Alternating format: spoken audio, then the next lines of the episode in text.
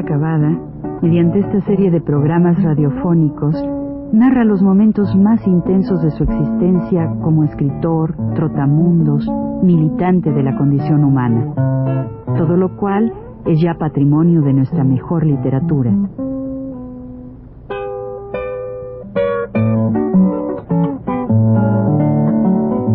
Con ustedes, Juan de la Cabada. Buenas tardes.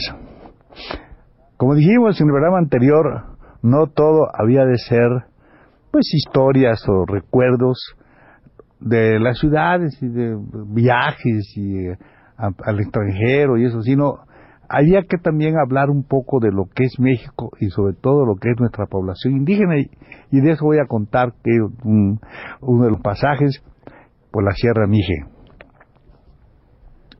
Era en aquellos tiempos en que ya todavía existía el trabajo de las misiones culturales.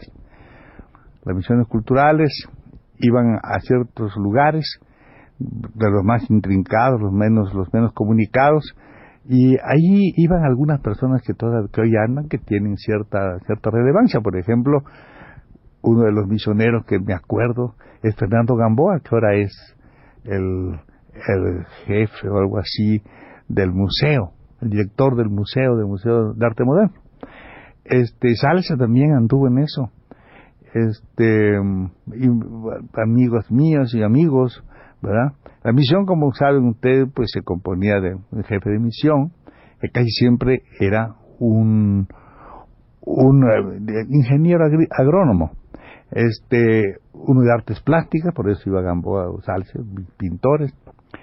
Me acuerdo de Marcelino, que era uno que hacía, era operador de, operador de, de cine, este, uno de teatro, bueno, este, una trabajadora social, toda esta gente, y aquí van a salir estos compañeros, van a salir de Oaxaca y van a ir a la Sierra Mije, y como ustedes saben, se va de las ruinas de Mitla para arriba hasta llegar a ver ese balcón maravilloso que es en Pualtepel, donde se ve un, y de allá pues sigue el camino. Aquí lo importante que vamos a contar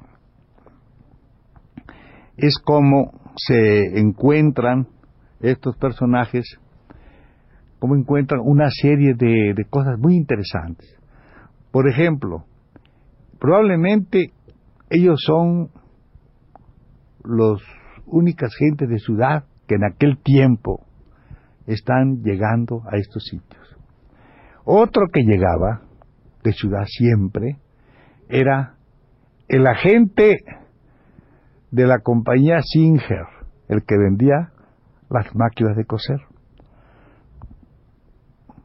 No sé si ustedes saben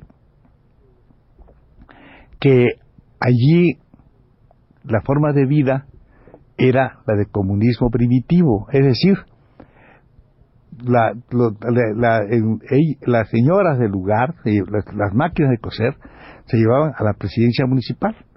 Y ahí las señoras hacían ropa para todos, ¿verdad? En la presidencia municipal. No que se compraban ahí las máquinas. Como recordarán también, este, se regía por un consejo de ancianos la comunidad, ¿verdad? El más viejo era el jefe del, del consejo, y los muchachos, los túpiles o tupiles o túpiles o así, pues eran los que hacen trabajos como de policía y al mismo tiempo este, de cargadores y de todo aquello, ¿no? Se les daban y eso sí, una cosa completamente, este, digamos, rigurosa, ¿no? Gente que no cumplía se daban castigos terribles, incluso los, los llegaban a colgar así, ¿verdad? De, como castigo de los árboles para tenerlos un tiempo ahí, después bajaban ahí todos adoloridos, castigos muy fuertes se les daban los indios. Y claro, entonces este señor, que era el, digo que es el, el, el, las máquinas Singer, el, blanco único que siempre subía, siempre estaba por ahí, por todo, este ya se le ocurrió una cosa muy muy buena. Yo lo puse en una película, pues no lo pusieron, ¿verdad? Pero bueno, este amigo vendía los apellidos. Le decía a los indios, decía que no valía eso llamarse, porque ellos tenían siempre el nombre del padre y el nombre de ellos, ¿no? Le ponían Pedro Anastasio, por ejemplo. Se llamaba el antiguo padre, hijo de Pedro, Pedro Anastasio, ¿verdad? Este, este, Luis Ramón, vamos, cosas así. Ellos sabían los nombres, Miguel, sus nombres así, Felipe y todo, pero era el nombre del padre. Que eran siempre, decían, no, no, no, no vale, decía él. Hay que ponerles apellidos buenos, yo se los voy a dar, se los vendo. Entonces le hacía un papelito y le vendía los apellidos. En aquellos tiempos era algún dinero, un peso. Era bastante dinero, 50 centavos. Entonces él llegaba a la comunidad aquella, vendía los apellidos a tostón a peso. Decía, ahora hay algunos que no, porque son de, esos ya son de jefes, ¿eh? Ya son de grandes, ¿eh? Dicen, si te quieres llamar Bucareli, Bucareli, pues, que, ¿sabes qué fue? Fue virrey ese vale cinco pesos y se los vendía a cinco pesos, nombre de Bucareli, de Reviajero, nombres así, se los vendía a cinco pesos. Y los otros Pérez, López o Martínez a tostón a peso, ¿verdad? Y andaba así por todas partes este con su máquina Singer que le vendía y todo. Otro individuo que llegó por ahí, estando en la misión, que hizo un viaje muy largo, fue el arzobispo de Oaxaca. Ese iba por las sierras, ¿verdad? Lo llevaban unos tehuanos esos muy bien puestos ahí, en andas lo llevaban, ta, ta, ta, ahí caminaba, ¿verdad? llevaban así, y claro, del lado del lado de las mulas iban unos, unas, este, morrales grandes, donde iban todos los centavos. Pero entonces había moneda de cobre, que era lo que les daban, las limosnas iban ahí cargando, visitó toda la sierra, iba caminando, ¿verdad? Por aquel grupo, las bestias, eh, la, la, y todos los teguanos lo llevaban en andas, esos teguanos muy formadotes que hay así, iban ahí llevándolo. Y detrás venía un tipo que era cura, que era científico este, venía haciendo, midiendo las altitudes, las cosas, y eh, toda, la, toda la, orografía, todo lo iba haciendo este cuate, era un jesuita que iba detrás, detrás, detrás de la, de la comitiva. Había, claro, que ustedes saben que en los pueblos aquellos hay curas que tienen las mujeres, mujeres, lógico, ¿no? Allí en, el pueblo. Pues claro, entonces, ¿qué pasaba? Hubo uno que se apellidaba Martínez, que estaba furibundo, furioso contra, la, contra ese viaje del arzobispo. Nos viene a quitar todo lo que tenemos, este tal, y se, y se fue, no lo recibió. Se fue porque él estaba fuera de, de muy enojado contra, contra, contra, claro, contra esta gente que le, quitaba la manera de vivir.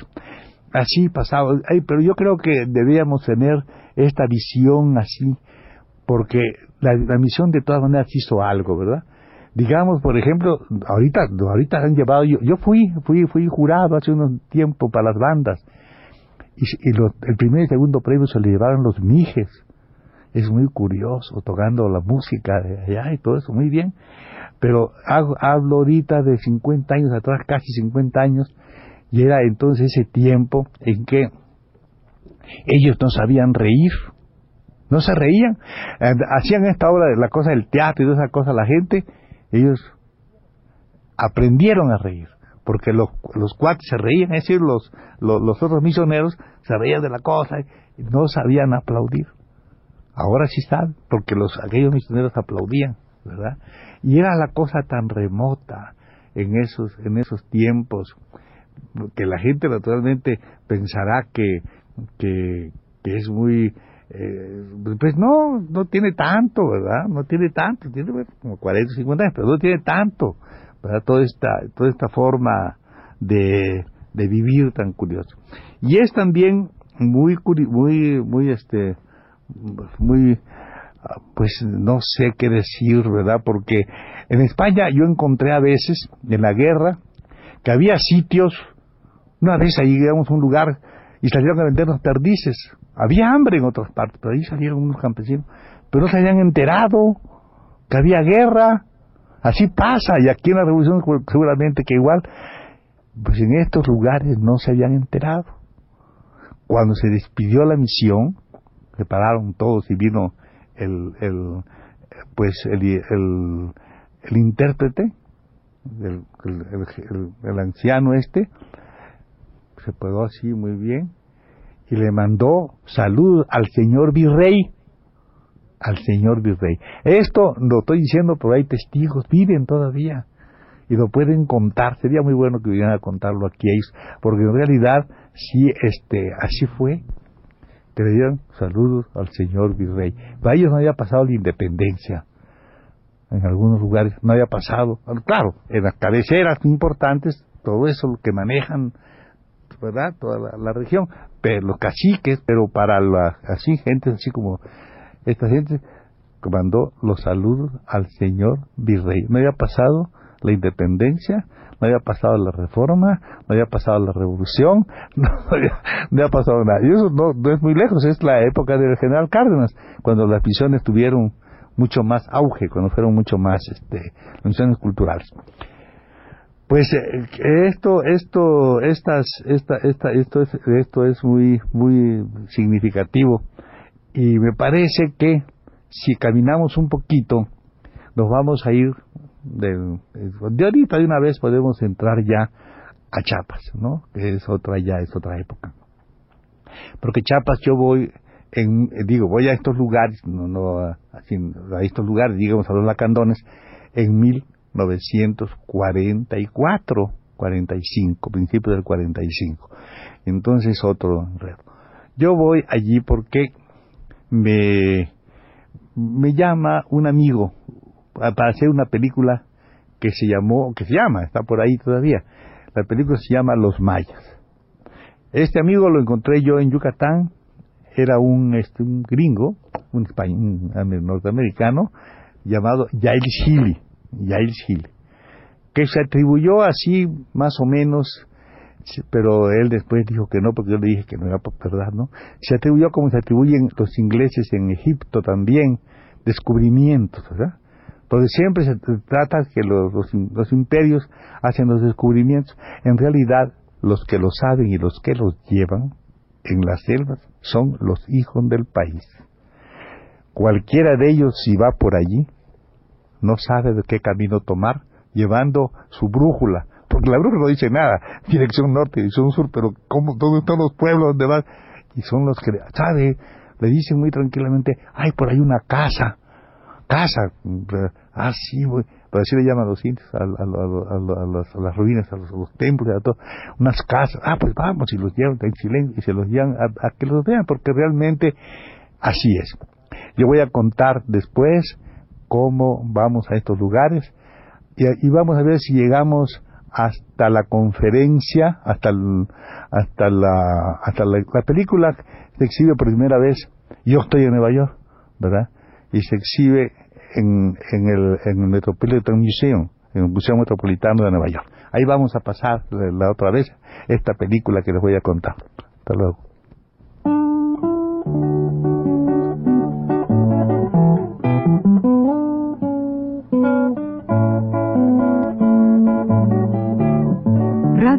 Universidad presentó Recuento Vivo